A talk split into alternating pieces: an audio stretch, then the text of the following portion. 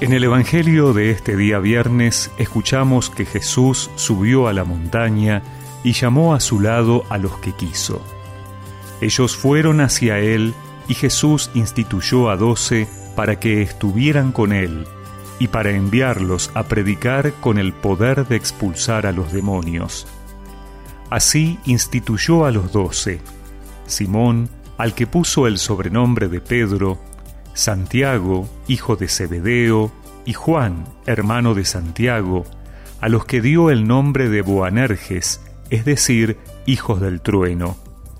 Luego Andrés, Felipe, Bartolomé, Mateo, Tomás, Santiago, hijo de Alfeo, Tadeo, Simón el cananeo y Judas Iscariote, el mismo que lo entregó.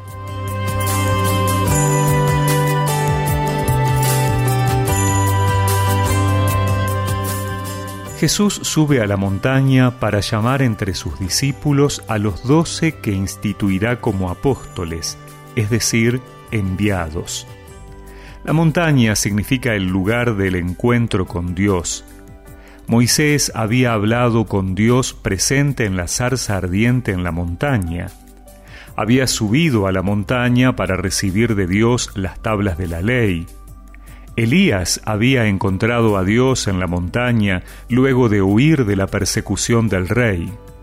Es el lugar de la oración de Jesús en el encuentro con el Padre y geográficamente es un lugar desde donde se ve a lo lejos, un lugar de amplios horizontes. Desde allí llama a los que quiere. Es Él el que toma la iniciativa no lo hace por méritos aparentes o capacidades humanas. Llama a los que quiere, porque solo Él es capaz de ver el corazón de cada uno. Y los instituye apóstoles para que estén con Él y para enviarlos a predicar y expulsar demonios. Una cosa está relacionada con la otra. Es necesario compartir la intimidad con el Señor en la oración, en la escucha de su palabra, en los sacramentos, para poder hablar y actuar en su nombre. Pero no podemos quedarnos en una relación espiritual intimista sin asumir la dimensión pública de nuestro ser cristianos. Sintámonos llamados y enviados. Es el Señor quien elige. Es Él el que tiene la iniciativa Vayamos al encuentro de Dios para renovar nuestra unión con Él. La voz de tu pastor llamándote a vivir. Jesús te llama para llevar su palabra a todas partes. Él te eligió, te hace apóstol renueva tu juventud, te está invitando para llevar la buena nueva de su amor. Oye su voz, la palabra se hace joven contigo.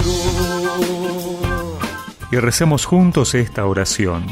Señor, que me llamas a estar contigo y a anunciarte, que pueda siempre nutrirme de ti para hablar y obrar en tu nombre Amén.